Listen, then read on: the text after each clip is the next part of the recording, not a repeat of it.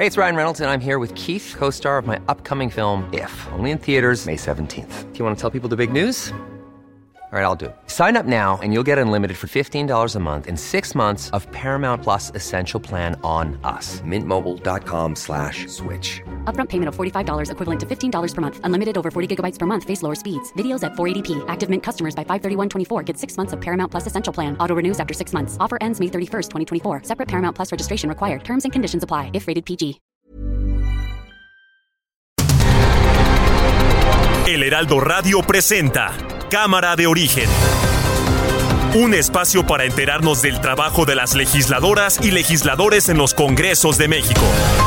En Cámara de Origen tiene la palabra Carlos Zúñiga Pérez.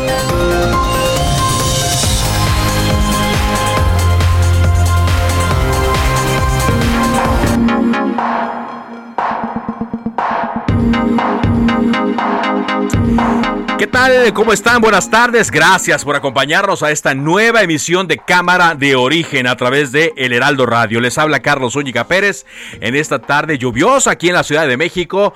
Tarde de jueves, es 28 de julio de 2022. Sí, llueve en buena parte del Valle de México, eh, como ayer, a esta hora que estaba lloviendo, no con la intensidad, cuando menos eh, por lo que hemos estado monitoreando, pero afortunadamente eh, hay lluvia sin tantos estragos. Claro, hay zonas, eh, por ejemplo en Ecatepec y en Tláhuac, donde ayer eh, las fuertes lluvias dejaron inundaciones y hoy estas eh, precipitaciones tempraneras están provocando que la situación se agrave un poco más. Ojalá y pronto puedan superar esta situación los vecinos de ambas zonas.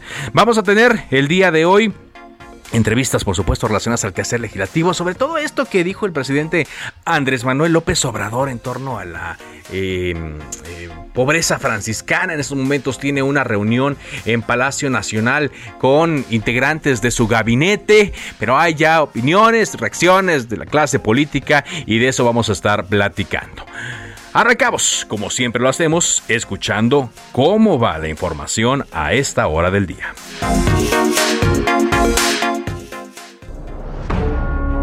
Adelanto de que no vamos a tener dificultad, no vamos a detener ninguna obra, tenemos para terminar este año, no hay subejercicio, esto significa de que el avance físico corresponde al avance financiero. Y vamos también ya a empezar a eh, proyectar el presupuesto que por ley tenemos que enviar en estos días. No vamos a tener problemas, ya enfrentamos lo más difícil, lo más doloroso, el daño que causó la pandemia y esto lo vamos a ir enfrentando. Eh, inflación, buscando que no se pierda poder de compra, poder adquisitivo en las familias. Omar García Harfush, secretario de Seguridad Ciudadana de la Ciudad de México. Yo estuve también en otras corporaciones de la policía y aquí mismo en la Policía de la Ciudad de México se hablaba muchas veces de una depuración y siempre corrían o hacían depuraciones de, de los compañeros, eh, perdón que lo diga así, de los más débiles, que sí, si bien habían generado alguna falta administrativa o actos de corrupción, pues era una depuración o a veces se hacen unas depuraciones un poco simuladas porque los mandos que están arriba, verdaderamente coludidos con la delincuencia organizada, pues a ellos nadie los, nos toca. Entonces ahí es donde nosotros estamos trabajando con una verdadera depuración, haciendo investigaciones en coordinación con la Fiscalía General de Justicia de la Ciudad de México.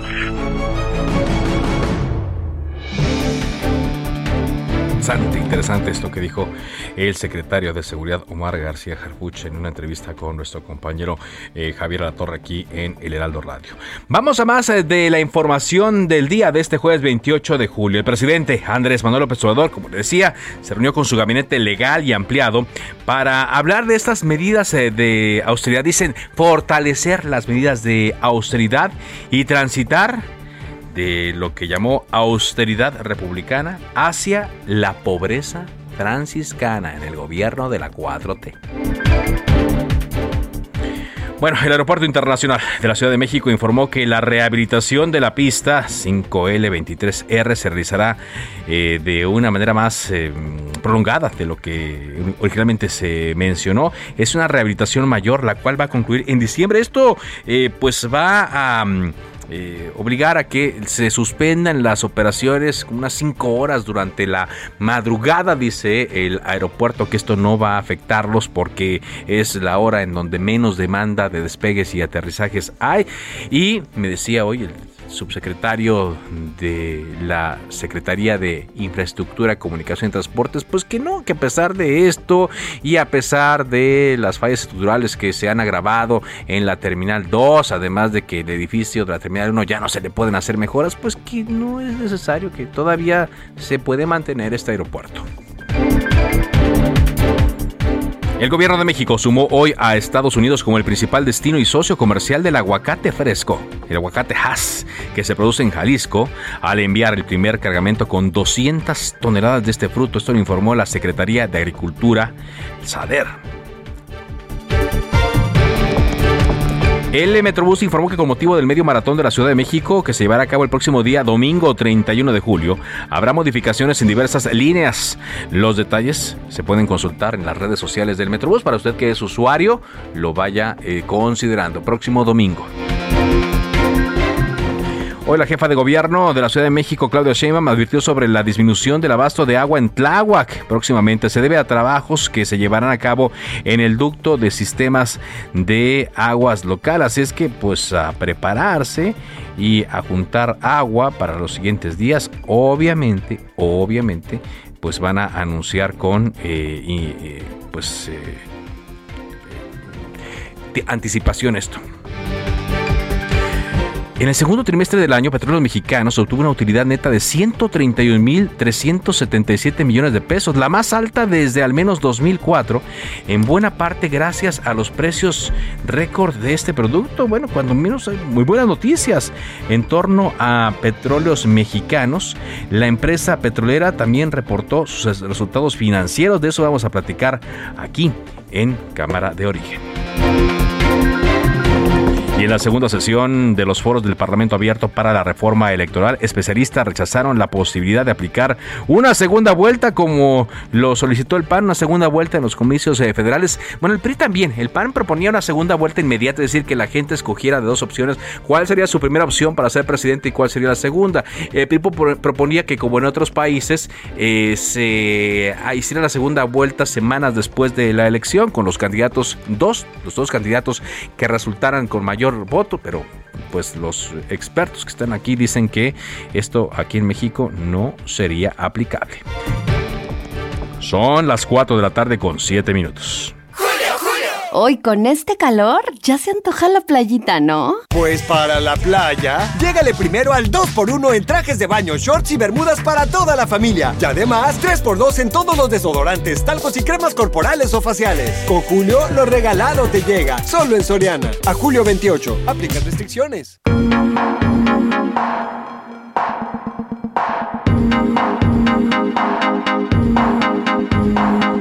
Vamos a arrancar con la información porque el presidente López Obrador ha hablado el día de hoy respecto al eh, em, eh, gasto en el gobierno, a la transición de eh, lo que él consideraba una austeridad republicana hacia la pobreza franciscana.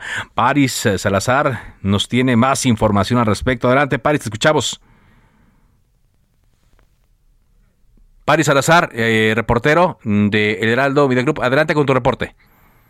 Buenas tardes, Carlos, amigas, amigos de Heraldo de México. Esta mañana en Palacio Nacional, el presidente Andrés Manuel López Obrador estimó que para el cierre del año 2022 en México no se van a detener obras, no habrá recortes ni tampoco subejercicios y tampoco despido de trabajadores en la conferencia de prensa en el Salón Tesorería, afirmó que las finanzas públicas son sanas y que hay recursos para cumplir los compromisos del gobierno, tanto de programas de bienestar como de obras. Afirmó que en México se puede avanzar sin despedir a trabajadores y sin recortar el sueldo y que su gobierno no aplicará la, receta neoliberal de quitarle a los de abajo para darle a los de arriba. Escuchamos cómo lo dijo el presidente López Obrador.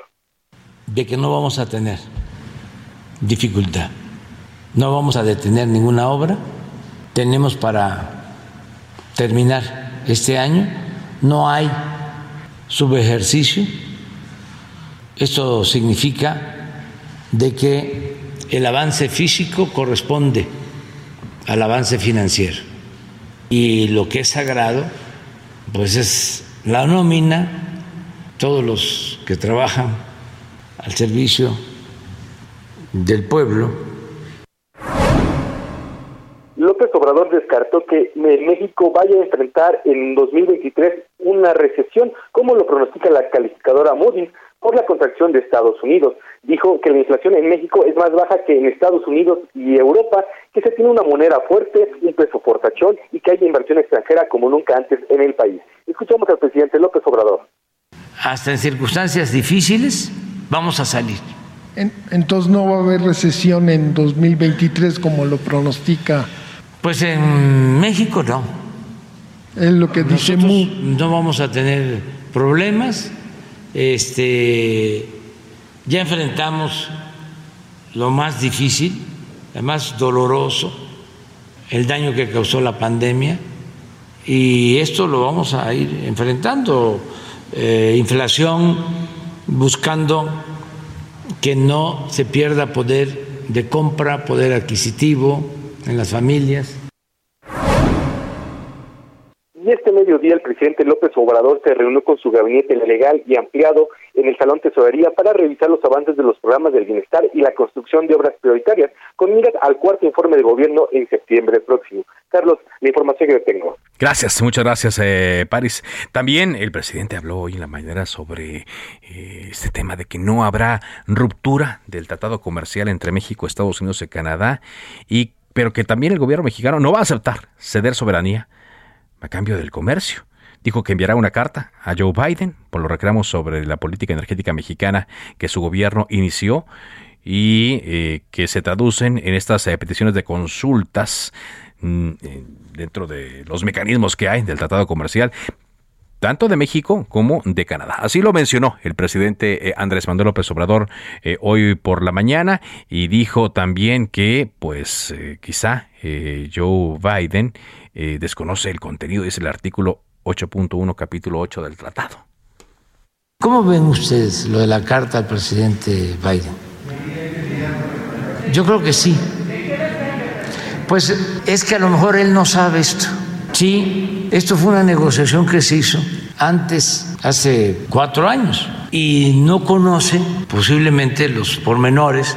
Le voy a explicar de que se suspendió la negociación, quiénes participaron, cómo fueron a consultar al presidente Trump y cómo él aceptó el texto.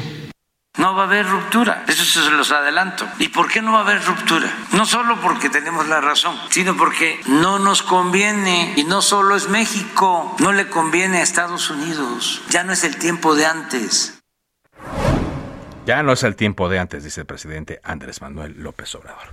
Bueno, vamos a ver qué ocurre en los siguientes, porque luego también eh, desde Estados Unidos se hacen los señalamientos de que si también no se fijaron bien en qué es lo que estaban firmando, de qué manera la letra chiquita del tratado comercial hablaba sobre la protección a los intereses de las empresas de Estados Unidos, de las empresas energéticas. Vamos a estar, por supuesto, atentos a esto en los siguientes días.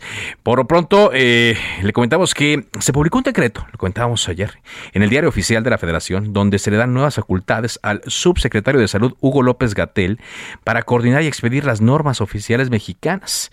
Y pues hay varios temas en el, en el ámbito de salud que están preocupando por eso eh, agradezco mucho al diputado del PAN, Héctor Jaime Ramírez Barba, que esté con nosotros aquí en Cámara de Origen. Él es miembro de las comisiones de Salud, Ciencia, Tecnología e Innovación, también de la Comisión de Seguridad Social. ¿Qué tal, diputado? ¿Cómo le va? Carlos, muy bien, muchas gracias. Un placer saludarte. Gracias. Eh, ¿Cómo ve este decreto, estas nuevas facultades que se le dan al subsecretario de Salud, Hugo López Gatel? Bueno, mira, pues hemos tenido, hay algunas fotos que ustedes mismos han ya comunicado, donde se ve claramente lo que significa, se ve a un secretario de salud, Jorge Costera, con la cabeza gacha, y se ve a un Hugo López Gater con la cabeza alta y altiva. Mira, el desprecio por la salud de este presidente y de sus funcionarios públicos ha sido notorio. Este papel por centralizar todo a ultranza ha sido totalmente notorio. Primero, desapareciendo el Seguro Popular. Luego, hacia adentro de la propia Secretaría de Salud, esta lucha intestina entre diversos grupos que causó, fíjate que hace dos años, un mes y diez días, la Subsecretaría de Integración del Sector Salud, que era la bandera del presidente López Obrador hacia un sistema de salud unificado, eh, viendo hacia eh, los países nórdicos, pues se quedó acéfala. Es decir, hasta Cristina Laurel renunció el 15 de junio del 2020. Dime, nomás habiendo dos subsecretarios, cuando la ley orgánica marca que el secretario de Salud Federal se ha asistido por dos subsecretarios y una subsecretaría desaparece por pleito. De hecho, a Cristina Laurel, si tú le das seguimiento, Carlos, te das cuenta que ahora trabaja en el IMSS y era la que había articulado todo este esquema de atención primaria a la salud para el INSABI y este mecanismo que tendría que atenderse en la periferia. Bueno, al, al salir ella de ahí, ahora la lucha intestina es entre el Seguro Social y la Secretaría de Salud y al parecer la partida la va ganando hasta Cristina Laurel, porque ahora ya vemos como Nayarit lo va a atender ahora el IMSS Bienestar, donde trabaja Cristina Laurel, donde Colima va a ser el IMSS Bienestar, donde Tlaxcala va a ser el IMSS Bienestar, y así se van a ir expandiendo. Dijo el presidente que 18 estados a final de este año ya habían firmado convenio. Entonces, a Cristina Laurel, que estaba como subsecretaria de integración del sector salud, pues esas funciones, además de haber nombrado un encargado de despacho, no ha sido nombrado un subsecretario. Y las pues funciones que estaba desarrollando, muchas de sus direcciones fueron pasadas a Hugo López Gatel, la COFEPRIS fue pasada a Hugo López Gatel, ahora que despidieron al secretario del Consejo de Salud General, que es una instancia constitucional, también le pasaron las funciones a Hugo López Gatel. Pues Hugo López Gatel es el secretario de salud de este país, no solamente de la población no asegurada, sino también de la asegurada y de los demás. Realmente o sea, digamos que él, en, términos, él, él, viene siendo el, el, eh, el personaje que eh, lleva el control de, de, la secretaría, ¿no? Digo, por todo lo que se nos dice. El dictador sanitario de este sexenio. Vaya. El dictador sanitario. Dictador sanitario, así tal cual. Sí, claro, porque ahora pues va a tener las facultades de las normas oficiales mexicanas y las normas técnicas. Tú sabes que las normas mexicanas son de, de aplicación obligatoria en el sector público, privado y social, y pues ahora él va a, presidir, él va a presidir, ¿ves? Estos comités consultivos nacionales de normalización, tanto en normas mexicanas como en normas técnicas. Y lo que han estado haciendo ahora, te, voy a dar ejemplo de una dictadura sanitaria. Sí. Hay dos productos muy buenos antivirales para atender la COVID.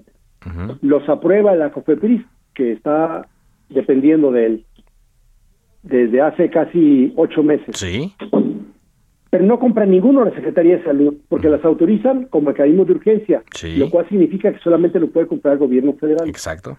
Y lo que ha pasado es que ha, muerto gente, ayer yo leía de una pacientita que tenía las indicaciones precisas para adquirir este medicamento y que no lo puedes comprar porque el dictador sanitario autoriza el producto pero no lo compra y nadie más lo puede usar. O sea, tú teniendo el dinero y el derecho a la protección de la salud de poder utilizar tus recursos para comprar un antiviral, pues no lo compran. Segundo ejemplo, en junio de hace un año se aprobó la vacuna para los niños. El dictador sanitario es que no iba a vacunar, pero luego la presión mundial y la utilidad de la vacuna pues hizo que echaran un poco de marcha atrás, pero sigue siendo una vacuna aprobada de emergencia. Entonces que si el dictador sanitario decide no comprar, pues no compra. Luego, ya desde el año 2020, Estados Unidos, Norteamérica, había comprado más de 220 millones de vacunas para la, viruela del mono. El dictador sanitario ya dijo que aquí en México no lo vamos a comprar. Entonces, cuando una persona, y no son órganos colegiados, no hay un contrapeso, decide este tipo de, situaciones que cuestan la vida a muchísimos mexicanos. Ayer el INEGI dio muestras claras de la gran cantidad de muertos en este país. Ajá que este dictador sanitario, por su mala coordinación, no pudo controlar. Claro, ahora, eh, pero ¿qué puede, qué puede ocurrir, eh, diputado? Estoy platicando con Héctor Jaime Ramírez Barba, porque, pues a pesar, a pesar de todo lo que hemos visto, eh, desde la pandemia, el manejo de la pandemia, las críticas al manejo de la pandemia, pues hay un cobijo, a Hugo López Gatel, por eso se le dan cada vez más facultades y se convierte en hombre en un hombre muy muy poderoso, ¿no? Para para quienes regulan, ¿no? Para los entes que va a regular las empresas, etcétera. No se ve que se vaya a revertir esto y, y, y, como usted lo dice, lo preocupante es que no se ve un contrapeso. Desde el legislativo puede puede eh, vigilarse esto. Por supuesto que no, mira, si el dictador mayor que despacha desde el Palacio Nacional eh, le autoriza a su dictador menor, a su tirano menor, que actúe así, fíjate, tan simple que hubiera sido. Vamos a, vamos a suponer que lo quisieran hacer así. ¿Tú crees que en dos años, un mes y diez días, que fue despedida a Sacristina Laurel por problemas con López Gatel, no pudieron haber o bien cambiado la ley orgánica de la Secretaría de Salud para reorganizarla de diferente manera? No, lo que pasa es que este gobierno es muy fácil opinar decretazos, ¿ves? Si un juez suspende eh, las obras porque no tienen impacto ambiental, porque está causando el daño a la naturaleza, etcétera, etcétera, pues el dictador sanitario nacional dicta medidas de dictadura sanitaria en seguridad nacional. Si hay que comprar vacunas, dictan como medida de seguridad nacional el que no ponga, no sepamos cuántos contratos y a cómo la compraron y cuándo los iban a entregar.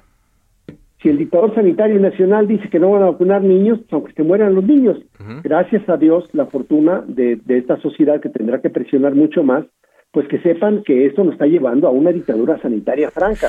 Pues sí. Y aparte con un dictador que no entiende de razones. Ajá. es algo muy serio lo que está pasando y esto es un tema más de un buen ejemplo de una dictadura sanitaria que por decreto cambian algo que debió haber sido o bien cambiado en la ley o bien cambiado el reglamento que distribuye las competencias entre las secretarías. Y deberían de despedir a, Jorge Alcocer porque por muy por muy barato que cobre, cobra muy caro para no hacer nada, ¿no? Ahora todo lo tiene López Gatel. Bueno, fíjate, hace mucho que no escuchaba yo el término de dictadura sanitaria, eh, que lo escuché en, con Jesús Cumate cuando estaba el problema del cólera aquí, luego se volvió a utilizar eh, la AH1N1, pero estamos hablando de dictadura para, para ordenar, ¿no? Para meter en el redil a todos y evitar que problemas se, se desbordaran. Y ahora, pues, usted la, la aplica en estos términos la dictadura sanitaria, pero para parece beneficiar a unos cuantos. Muchas gracias. Eh, ¿Sí? Mira, más Carlos, mira, eh, porque eso, eso no, no, no aplicaría un decreto así, porque hay un encargado de despacho de la subsecretaría o de la secretaría que tenía. ¿Por qué el encargado de despacho que tiene la responsabilidad de ser el responsable del despacho de esa subsecretaría, ¿por qué no ejecuta? ¿Por qué se dan a otro subsecretario? ¿Le van a bajar el, el salario o no va a existir ya esa subsecretaría? Ese es el tema que no aplica cuando es un dictador sanitario. ¿eh? Muy bien. Muchas gracias. Hasta luego. Hasta luego. Muchas gracias, el diputado Héctor Jaime Ramírez Barba, del PAN, miembro de las Comisiones de Salud, Ciencia y Tecnología.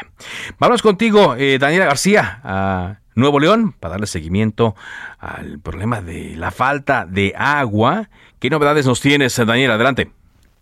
¿Qué tal, Carlos? Muy buenas tardes. Pues como bien mencionas, se mantiene aquí la situación crítica justamente por el tema del agua. Pero el día de ayer, pues buenas noticias porque arrancaron los trabajos de extracción de agua de la comunidad del Chapotal, con lo que se espera incorporar a la zona metropolitana de Monterrey más de mil metros por segundo que fueron donados por productores agrícolas de la zona de Montemorelos. El día de ayer el gobernador Samuel García eh, fue el encargado de dar inicio a los trabajos con los que esperan beneficiar, dijo, a 600 mil habitantes de municipios como Juárez, Cadereyta, Apodaca, Pesquería, Suazua, Ciénega de Flores, Escobedo, San Nicolás y García ante la falta de agua en la entidad. Según se explicó, Carlos, se instalaron seis bombas en un costado del canal del Chapotal, cada una con una capacidad de hasta 200 litros por segundo, y esta agua será enviada al tanque San Roque, que actualmente pues presenta un déficit de seis mil litros. Esto quiere decir que va a ayudar a seis mil personas que han estado batallando en los pasados días y de hecho pues la estimación es que esta agua ya está llegando a los hogares de las personas que estaban viéndose afectados por este déficit. Este envío de agua donada será durante algunos días, inició el día de ayer y será hasta el último día del mes y se espera que vuelva a reanudarse esta donación para el mes de agosto, ya que esta agua viene a solventar la pérdida total, eh, perdón, de la presa Cerro que tenemos. Claro, que se quedó seca por completo. Muchas gracias, gracias eh, por este reporte, Daniela. Seguimos pendientes, Carlos. Buenas tardes. Buenas tardes. Le decía yo al arranque de Cámara de Origen que hay buenas noticias en torno a Petróleos Mexicanos porque reportó sus resultados financieros al primer semestre, de los cuales destaca que los ingresos crecieron 88.6% para ubicarse en 655.248 millones de pesos durante el segundo trimestre de este año, logrando además ganancias por 131.464 millones de pesos. Esto es resultado, dijo Octavio Romero, el director de Pemex, del cambio de estrategia exploratoria, enfocada ahora en las aguas convencionales someras y terrestres, y dice que esto ha sido fundamental para la incorporación de la producción a través de un desarrollo acelerado de campos y para el incremento de las reservas 1P, además del alza que ha beneficiado a Pemex en los precios del petróleo. Y dice también que en menos de seis meses ya se recuperó el dinero invertido en la compra de la refinería tejana Deer Park. Bueno, pues buenas noticias en torno a Pemex. Una pausa y regresamos con más a Cámara de Origen. Julio, Julio. Están tocando a la puerta. ¿Quién llegó? Lo que llegó es el ahorro. 30% de descuento en enseres, hornos de microondas, ventilación y accesorios eléctricos. Y además, 2x1 en toda la cristalería. Sí, 2x1. Con Julio, lo regalado te llega. Solo en Soriana. A julio 28. Aplica restricciones. Se decreta un receso. Vamos a un corte, pero volvemos a Cámara de Origen con Carlos Zúñiga Pérez. Se reanuda la sesión. Volvemos a Cámara de Origen con Carlos Zúñiga Pérez. Hoy con este calor ya se antoja la playita, ¿no? Pues para la playa, llégale primero al 2x1 en trajes de baño, shorts y bermudas para toda la familia. Y además, 3x2 en todos los desodorantes, talcos y cremas corporales o faciales. Con Julio, lo regalado te llega. Solo en Soriana. A julio 28. Aplican restricciones.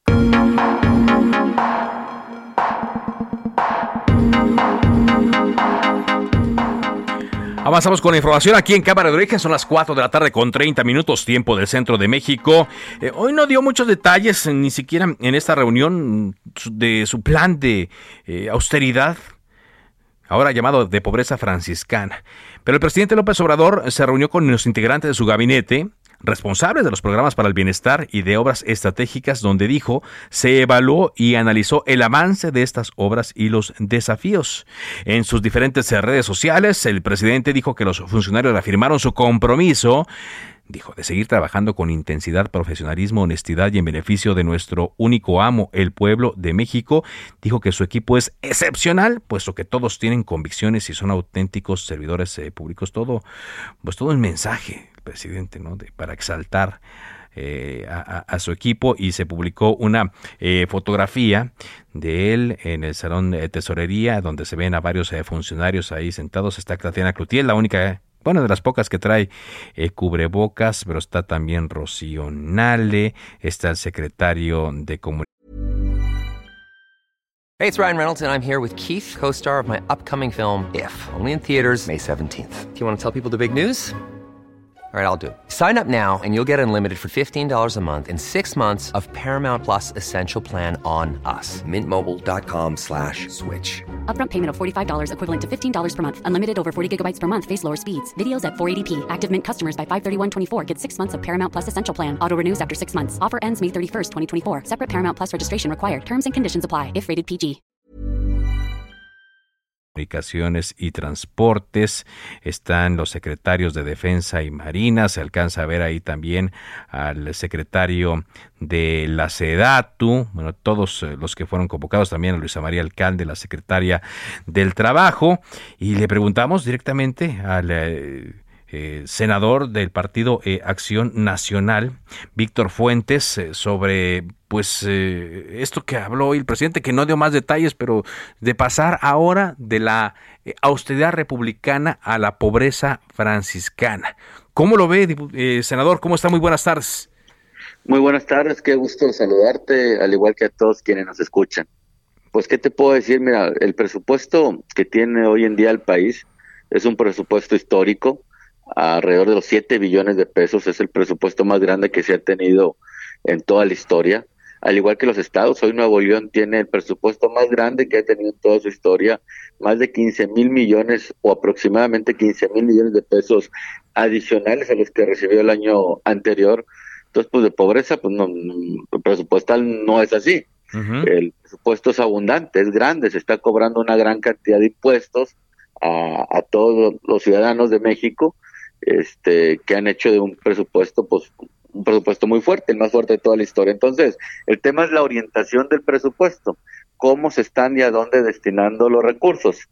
Nosotros pues reconocemos la orientación que tiene hacia el gasto social, apoyar a los más desprotegidos, apoyar a los más vulnerables. Qué bueno, era urgente, era indispensable, pero pues también hay un enorme dispendio en las megaobras que tienen un sinnúmero de señalamientos como el tren Maya, como Dos Bocas, como el aeropuerto, en donde pues la pobreza franciscana pues no se ve por ninguna parte, ¿verdad?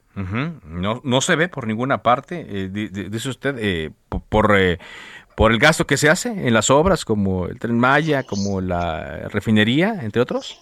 Exactamente, diferentes, o yo creo que prácticamente todos los más importantes medios de comunicación de nuestro país, pues han llevado muchas veces en sus portadas lo que ha sido la discrepancia o la larga distancia que hay entre el presupuesto que fue aprobado originalmente y anunciado para esas obras con el presupuesto que se ejerció al final. Es una cantidad de recursos impresionante las que se desbordaron los presupuestos orientados a estas grandes obras que digo, de, pobres no tienen absolutamente nada. Son cientos de miles de millones de pesos los que se dispendiaron y que por cierto pues presentamos en ese orden de ideas una iniciativa el día de ayer en la Cámara de Diputados, Este, en la Comisión Permanente, pues para buscar frenar que se ejerza de una manera tan discrecional el presupuesto que nos pertenece a todo el dinero público que se agrada. ¿Qué contiene? ¿Qué, contiene esta iniciativa, digo, senador? Es, una reforma al artículo 42 de la Ley Federal de Presupuesto y Responsabilidad Hacendaria, en donde establece que cuando se aprueba el presupuesto en la Cámara de Diputados, el presupuesto de egresos, el Ejecutivo, en este caso el presidente de la República, que es quien tiene la responsabilidad constitucional de presentarlo, lo presente con todos sus tomos y todos sus anexos, y no de manera general. Por decirte, en el famoso ramo 23, en el que ha sido pues muy señalado por temas de corrupción como aquel fondo de los mochis y todo esto, pues es un fondo de 123 mil millones de pesos que ha llegado a 150 mil millones de pesos que se aprueba en lo general y que 20 días después de que se aprueba el presupuesto, 20 días después, se manda a la Cámara de Diputados los diferentes tomos y anexos que lo van a integrar. Imagínate lo que pasa en esos, en esos 20 días, una vez que se aprobaron un presupuesto con un fondo, con un ramo de 120 mil, 130 mil millones de pesos, ¿verdad? Pues obviamente hay todo menos este organización, estructuración, visión de cómo realizar un presupuesto que atienda las necesidades del país. Por ejemplo, aquí en Nuevo León, pues tenemos un grave problema de agua importantísimo. Qué bueno que está lloviendo en este momento. en está, lloviendo, ¿verdad? Lo que estoy viendo aquí algunos videos. Sí, Y aquí estoy en, la ventana de mi oficina está lloviendo muy bonito.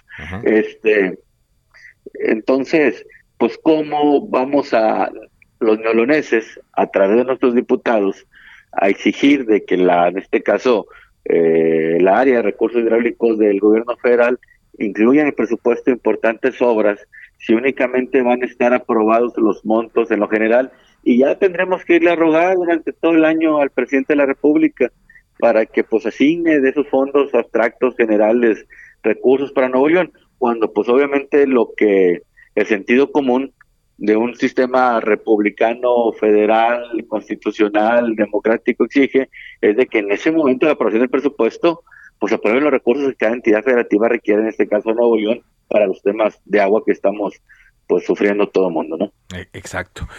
Bueno, pero a ver, dígame, senador, estoy platicando con Víctor Fuentes, senador del Partido eh, Acción Nacional. Eh, usted cumple con presentar esta iniciativa, pero ¿qué posibilidades hay de que salgan en realidad ante, pues, eh, digamos, la, protección que hay para ello? Parece que el sello de esta transparencia, de, perdón, de esta, de esta administración y de quienes la apoyan, pues es que la transparencia ahí se va pateando. Pues mira, verdaderamente tienen que asumir el, día la responsabilidad de gobernar.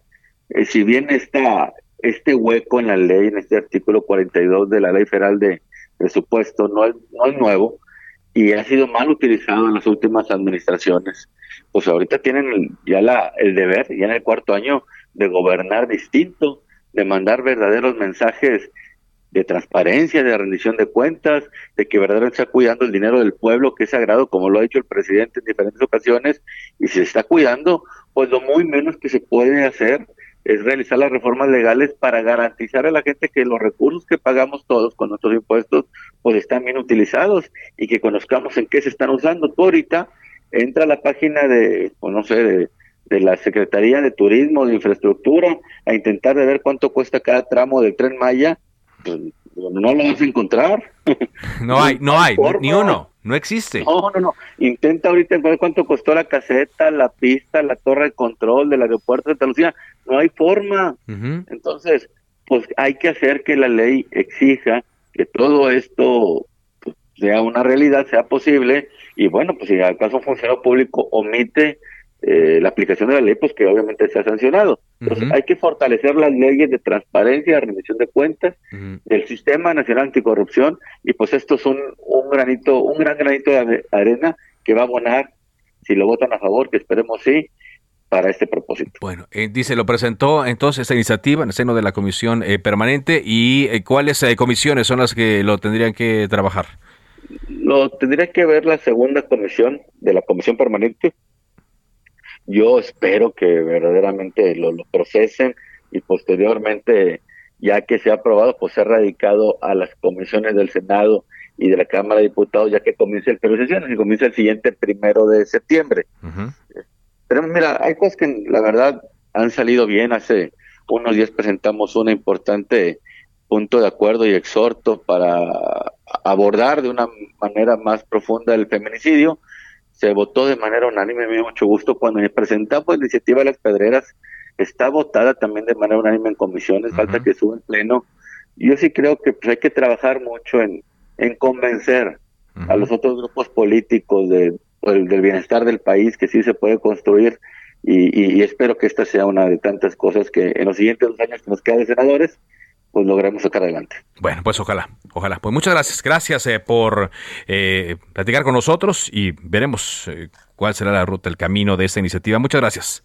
A la orden, buena tarde. Gracias, es Víctor Fuentes, senador del Partido Acción Nacional. Y ahora también le voy a pedir una opinión sobre este programa, del cual no hay muchos detalles, como le decía. Le pido una opinión a Héctor Saúl Telles, diputado del PAN, sobre la eh, pobreza franciscana, la cual dice este gobierno de la República va a transitar. Le escuchamos, diputado, ¿cómo le va? Hola Carlos, muy buenas tardes. Buenas Un gusto escucharte y estar contigo y con todo tu auditorio. Gracias, igualmente. ¿Cómo ve esto? Pues mira, me parece un discurso lamentable, es un discurso obviamente falaz, eh, nuevamente una mentira que sale desde la presidencia. Eh, es, es, un discurso pues hasta ahora que nos parece frívolo y muy populista eh, tenemos que hablar con la realidad y los datos duros este, pues están presentes. Esto de hablar de austeridad republicana no ha sido una verdad y no podemos creer que más adelante haya una pobreza franciscana. No conocemos a grandes rasgos cuál será el proyecto del presidente para llevar a cabo estos recortes de los que ha hablado, pero obviamente estamos hablando de que las finanzas públicas del país no están caminando bien. Hay un despilfarro eh, muy grave en, en materia del gasto en la en las tres megaobras, donde ha habido sobrecostos muy importantes en las tres megaobras del presidente, ha habido datos de corrupción muy fuertes y obviamente también un desfalco considerable en los fondos de estabilización del ahorro de todos los mexicanos, Carlos a eso. Pero me lo escucha usted, y estaba escuchando a Víctor Fuentes que presentaba esta iniciativa, senador también del Partido Acción Nacional, pero le podría preguntar qué, qué puede pasar ante estas eh, eh, denuncias que ustedes hacen, iba a decir sospechas, pero estas denuncias que ustedes hacen en respecto a la forma en la cual el gasto eh, se está llevando a cabo porque eh, pareciera, diputado, que a pesar de este tipo de declaraciones, pues no, no vamos a ver algún cambio en la política de, de transparencia, como usted dice, pues, los discursos que en su momento pues tienen mucho efecto sobre la población, eh, dan la percepción de que el gobierno lo está haciendo bien. Bueno, nosotros desde Acción Nacional, Carlos, ya estamos preparando una iniciativa completa, integral, de la ley de presupuesto y responsabilidad hacendaria, en donde pondremos candados eh, y filtros de transparencia, pero también de un, un gasto responsable y sobre todo con indicadores de desempeño eh, que obviamente atiendan las prioridades de los mexicanos. Estamos hablando de salud, estamos hablando de lucha contra el cáncer, estamos hablando de estancias infantiles, estamos hablando del seguro popular, estamos hablando de, de, cosas que son necesarias y que nosotros tenemos que poner candados y tenemos que eh, hacerle ver al gobierno que sea, al gobierno que esté presente, que el gasto se tiene que hacer de forma responsable y a las prioridades que exigen los mexicanos. Las megaobras están sufriendo un sobrecosto importantísimo Un ejemplo muy claro es el, Aeropuerto Internacional Felipe Ángeles con un sobrecosto por lo menos de tres veces más eh, su costo. Si sumamos, obviamente, el gasto de la construcción que ya había en el aeropuerto de Texcoco y la cancelación que implicó el propio aeropuerto, más la construcción del nuevo aeropuerto Felipe Ángel, estamos hablando de más de 500 mil millones de pesos, Carlos, que eso es desorbitante. En dos bocas nos dijeron primero que iba a costar 180 mil millones de pesos, terminó costando casi 400 mil millones de pesos y eso todavía se está haciendo gastos adicionales, es decir, casi dos veces más. Y, y ahora en el tren Maya nos acaba de anunciar ayer el presidente que hará un gasto de 20 mil millones de dólares, lo que se traduce en 400 mil millones de pesos, cuando había dicho en un principio que costaría 110 mil millones de pesos, es decir, costará tres veces más el tren Maya. Eso no puede seguir sucediendo, Carlos. Vamos a hacer candados importantes en la ley de presupuesto, responsabilidad sendaria, en la ley de obras, en la ley de adquisiciones, porque no podemos seguir con este dispendio, con este despilfarro, sin ton, ni son, ni, y ni siquiera eh, que, estén atendiendo las prioridades de mexicanos. Y obviamente eso no representa de ninguna forma, Carlos, ni austeridad ni pobreza franciscana. Eh, pues, eh, lo que usted señala, pero ¿en qué se puede traducir esto? Ya el, aeropuerto, el, tren, la refinería son obras consideradas como prioritarias de seguridad nacional y usted tiene estas cifras, ¿no? Pero mm, la Auditoría Superior de la Federación también ha hecho algunas eh, observaciones. ¿Se va a traducir esto en denuncias? ¿Se va a, traducir en alguna comisión que vigile esto por parte del legislativo? ¿Qué, puede ocurrir? Sí, en efecto lo dices muy bien, Carlos. Vamos a trabajar en tres días. Primero, en las modificaciones de las leyes integral, como te acabo de comentar, vamos a pedir y vamos a exigir que ya lo estamos haciendo en la comisión permanente en este momento, exigiendo la comparecencia de los servidores públicos encargados de la construcción tanto de la refinería como del tren y como del, eh, aeropuerto para que comparezcan a explicar este sobrecosto inusual. Y también vamos a trabajar en la tercera vía, que serán, por supuesto, las denuncias de carácter penal y de carácter administrativo en materia de responsabilidad administrativa de los servidores públicos. ¿Cuándo podría ser esto, eh, diputado, es último? Eso lo estamos trabajando ya, no pasará de la siguiente semana, estaremos presentando las denuncias por corrupción en Segalmex, las denuncias eh, por el sobrecosto de las megaobras y vamos a trabajar también sobre eh, eh, un informe detallado que nos tiene que dar de la cancelación de los fideicomisos que son más de 100 mil millones de pesos que también no hay ninguna transparencia, Carlos.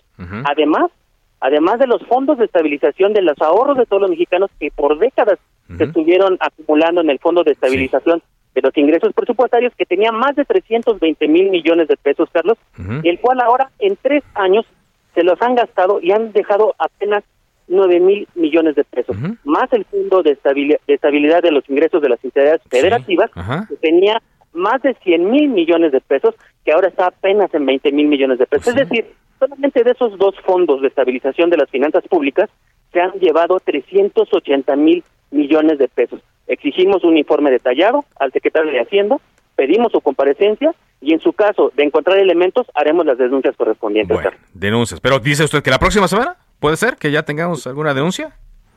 Claro que sí, Carlos. Muy bien. Gracias, diputado. Muchas gracias. Gracias, Carlos, a tus órdenes. Hasta luego. Héctor Saúl Telles, diputado del PAN. Hay, sí, igual elementos de todos lados, ¿no? Para eh, poder tener dudas. Uno abre eh, cualquier portal de noticias y sale lo de Segalmex, eh, salen las dudas, eh, sobre todo por el incremento en el precio del, de la inversión en el tren Maya. Eh, se habló mucho del aeropuerto, por supuesto, de la refinería. Pero más allá de esta, como le decía yo al diputado, eh, denuncias, sospechas, pues no sé, avanza más allá. Y creo yo que se corre el riesgo de que no, no se sepa en mucho, en mucho tiempo más de la forma en la cual se gastó todo este dinero. Y mientras pues está el discurso de la pobreza franciscana, ahora que pega mucho, es muy pegador y evidentemente la percepción es otra, más allá de la pues de lo que puede estar ocurriendo realmente.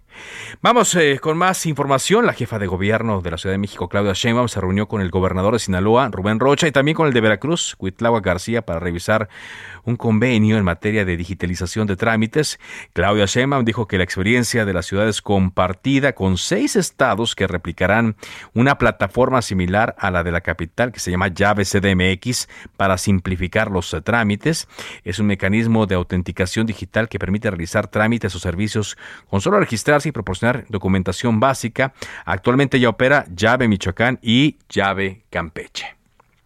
Vamos a ver contigo, Juan David Castilla, a Veracruz. Eh, te escuchamos. Hola, ¿qué tal? Muy buenas tardes, Carlos. Te saludo con mucho gusto desde este estado. Comentarte que en sesión ordinaria de la sexagésima sexta legislatura de Veracruz, los diputados morenistas presentaron una iniciativa para reformar la constitución local y así garantizar condiciones para que la secretaria de Energía, Rocío Nale García, pueda contender por la gubernatura de Veracruz en las elecciones de 2024. Con esto, Carlos, se busca que sean consideradas como veracruzanas y veracruzanos a las o los mexicanos nacidos fuera de la entidad, pero con hijos veracruzanos o con una residencia efectiva de cinco años en el territorio estatal. Esta iniciativa es conocida como Ley Nale, toda vez que la funcionaria federal ha confirmado su aspiración a la candidatura de Morena para suceder al gobernador Cuitlavo García Jiménez. Esto ha generado pues ya una polémica a nivel nacional. Eh, los grupos este, eh, legislativos de oposición del PAN, del PRI este, y del PRD se oponen rotundamente a esta situación que va a entrar en análisis en los próximos meses y que pues deberá ser aprobada antes del siguiente año antes del siguiente año.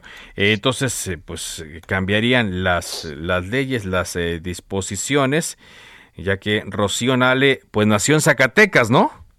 Así es, nació en Zacatecas y no y esto no solo beneficiaría a Rocío Nale, también aclarar Carlos, porque también Ricardo Agüed Bardahuil, quien es actual alcalde de Jalapa, ha externado su aspiración ahí a, a contender por la gubernatura de Veracruz, igual por, por Morena, y él es de Hidalgo, ¿no? Ah. En todo caso, más adelante también sería beneficiado con esta, con esta iniciativa. Qué cosas, ¿no? Lo que criticaban tanto antes, ¿no? Lo que tanto criticaban. Y ahora, cuando están en el poder, pues las cosas cambian. Y mucho, y mucho. Gracias, Juan David, por este reporte. Excelente tarde, Carlos. Hasta luego. Bueno, sí, sí, cuántas cosas no se criticaban, ¿no? Cuando eh, eran candidatos o se encontraban eh, en la oposición, pero como dice bien, y dice bien el dicho, no es lo mismo ser borracho que cantinero. Son las 4 de la tarde con 50 minutos. El secretario de Gobernación, Adán Augusto López, dijo en Chihuahua que los compañeros de Cruz Pérez le robaron la elección interna para la candidatura al gobierno del Estado. El titular de la CEGOP realizó un acto para hablar sobre la cuarta transformación en la que estuvo acompañado por Pérez Cuellar, quien es actualmente presidente municipal de Ciudad Juárez. Yo, a mí me hubiera gustado verlo como gobernador de Chihuahua se la robaron sus compañeros a la mala, pero todavía tiene oportunidad y tiene que hacer un gran trabajo. Ahora, no todo, desde luego que es dinero. Nosotros tenemos sí que intentar apoyar con todo y confiar en que va a haber un administrador eficiente al frente de la presidencia municipal como Cruz. Pero yo creo que tiene que involucrarse incluso la sociedad al completo. Es lo que dice Adán Augusto. El señalamiento golpea directamente a Juan Carlos Doera de la Rosa, quien fue el candidato de Morena a gobernador en la elección pasada. Y pues esta es, eh, digamos, una declaración que pues se pega fuerte dentro de eh, Morena. ¿eh? Así es que, pues ahí, ahí las cosas.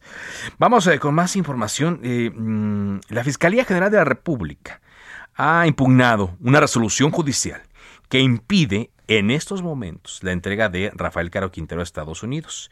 Esto, recordemos que, ha ocurrido desde pues, hace semana y media que Caro Quintero fue reaprendido. Un agente del Ministerio Público Federal interpuso un recurso de queja para que se revise la resolución dictada por Abigail Ocampo Álvarez, jueza primero de distrito en materia de amparo y juicios federales en el Estado de México, quien convalidó la suspensión de plano que fue otorgada al capo por un juez de Jalisco.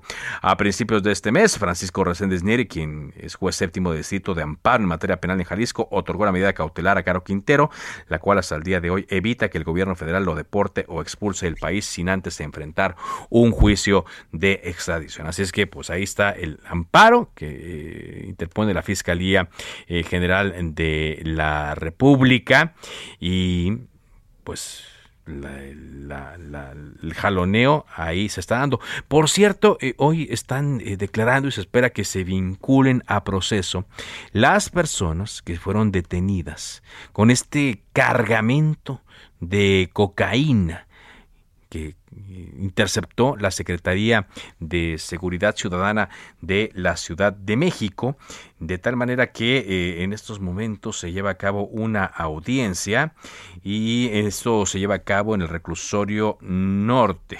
Son cuatro personas detenidas y se les acusa de los delitos de contra la salud y es eh, tarea de la Fiscalía de Justicia de la Ciudad de México que un juez de control eh, les eh, formule la imputación correspondiente. Fueron 1.600 kilogramos de cocaína, los, decomisados, el valor en el mercado es enorme y los detenidos fueron Jesús N., Luis N., Carlos N.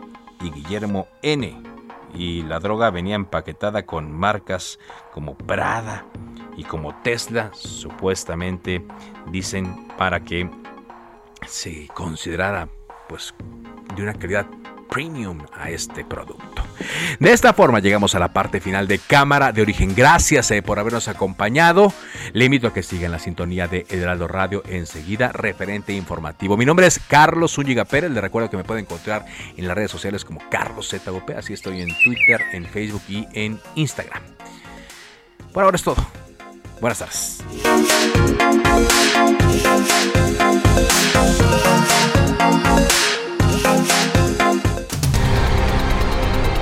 Se cita para el próximo programa. Cámara de origen, a la misma hora, por las mismas frecuencias del Heraldo Radio. Se levanta la sesión.